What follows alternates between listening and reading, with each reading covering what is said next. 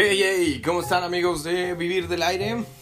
Yo soy Jorge de Menegui y estamos de regreso como cada jueves y cada sábado con el podcast Vivir del Aire con Jorge de Menegui donde pues, les voy trayendo algunas cosas que a mí me van llamando la atención para que ustedes puedan también explicarse varias de las cosas que tienen que ver con educación, con innovación, con comunicación, con tecnología, con algunas cuestiones de psicología y el día de hoy precisamente vamos a hablar de este tema de algo que me llama mucho la atención y algo que había estado leyendo anteriormente y tiene que ver con el llamado síndrome de alta exposición. ¿Tú sabes lo que es?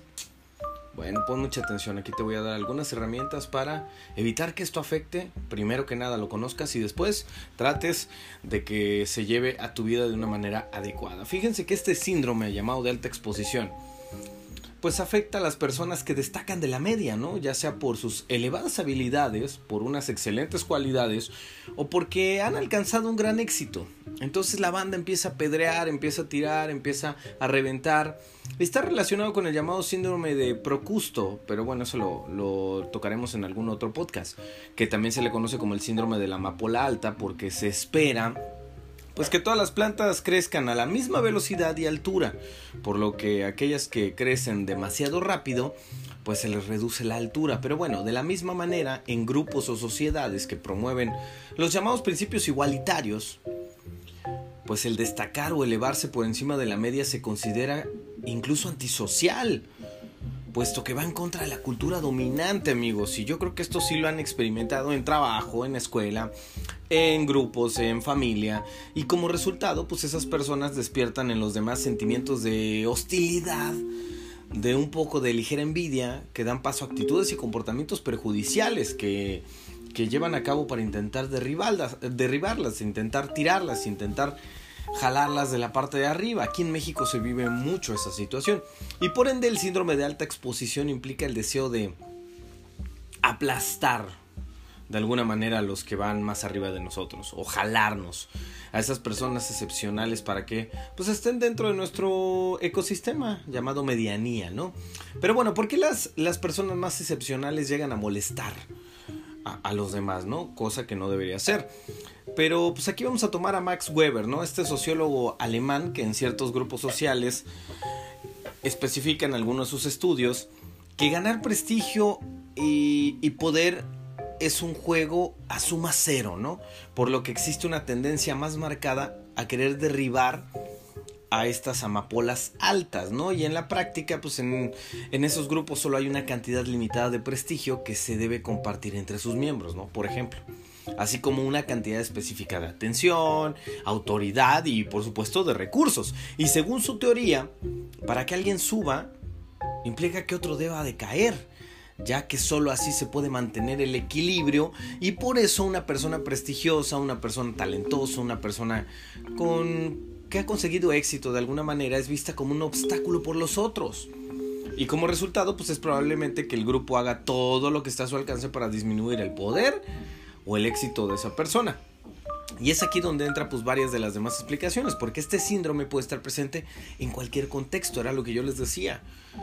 Aunque es más común en los centros de trabajo y en las escuelas, pues también puede ocurrir en el seno de la familia, A lo largo de la historia, muchos pioneros en diferentes campos de la ciencia, pues han considerado han sido considerados de esta índole como de amapola alta, ¿no? Y la comunidad científica se esforzó por denigrar sus descubrimientos o teorías, y no obstante, pues más allá de la dinámica social que tiende a aplastar a aquellas personas que sobresalen demasiado, lo cierto es que este síndrome pues no se reduce a un fenómeno social, sino que también tiene pues profundas raíces psicológicas, ¿no? A algunas personas pues les resulta complicado apreciar de alguna manera genuina y sin rastro de envidia pues los logros y cualidades de los demás. Por ahí dijera Elbert Hubbard, este escritor, Existe algo mucho más escaso, exquisito y raro que el talento. Y es el talento de reconocer que las demás personas son talentosas. Y es que el problema es que la mayoría de los seres humanos que sobresalen, pues pueden ser percibidos como un peligro para el ego de quien pues no se siente a la altura, ¿no?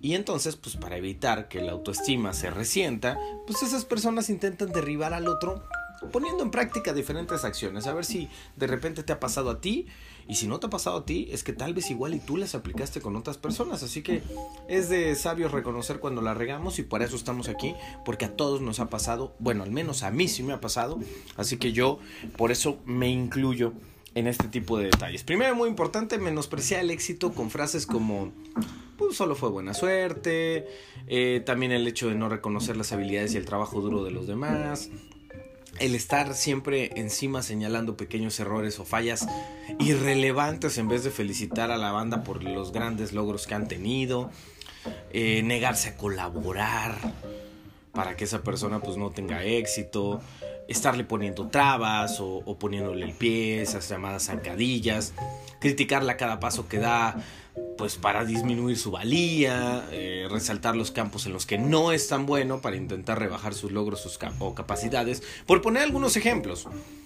Y todo esto se puede traducir en algunas consecuencias.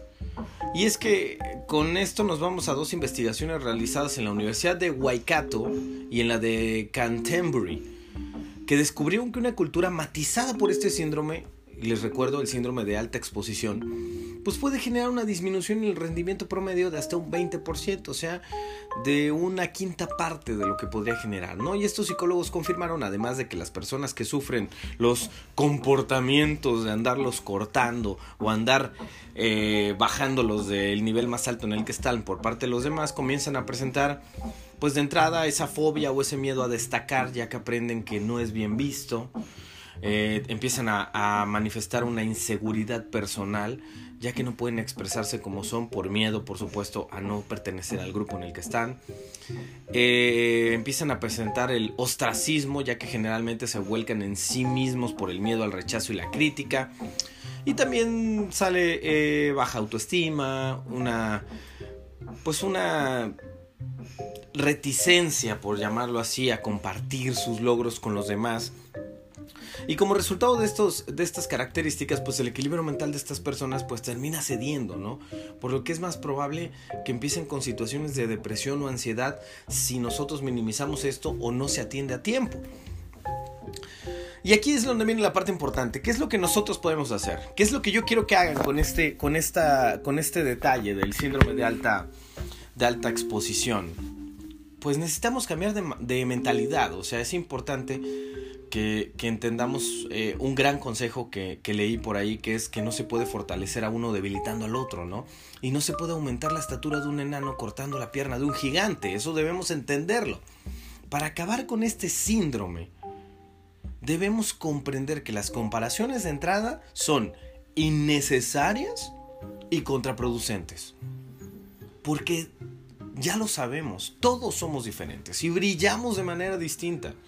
También necesitamos comprender que todos tenemos limitaciones y que no es necesario llegar hasta donde llegan los demás. Todos, cada quien debe buscar su camino a la felicidad, no al éxito, a la felicidad de entrada. Y también debemos seguir, sentirnos pues muy agradecidos por la diversidad en vez de verla como un peligro, realmente eh, el ser distintos nos lleva a enriquecer lo que tenemos. Solo cuando, cuando empecemos a realizar ese cambio de mentalidad, de entrada a nivel personal y pasando a un nivel social, podremos dejar que cada flor, que cada vela, que cada amapola crezca o brille a su propio ritmo y llegue hasta donde desee llegar. Ahí está mi aportación al podcast del día de hoy. Recuerda que yo soy Jorge de Menegui y esto es Vivir del Aire, donde las ideas, los pensamientos, los sentimientos pasan de la conciencia a la acción a través de tu colaboración. Así que detecta este síndrome y ponte a trabajar en tu mentalidad para que tú ayudes a brillar a las demás personas y no estés intentando bajarlas para tú verte mucho más arriba por miedo a lo que puede pasar con el contexto que te rodea. Nos vemos en la siguiente entrega. Un abrazo a todos. Gracias. Y si esto te sirvió a ti, compártelo para que alguien más lo escuche. Saludos.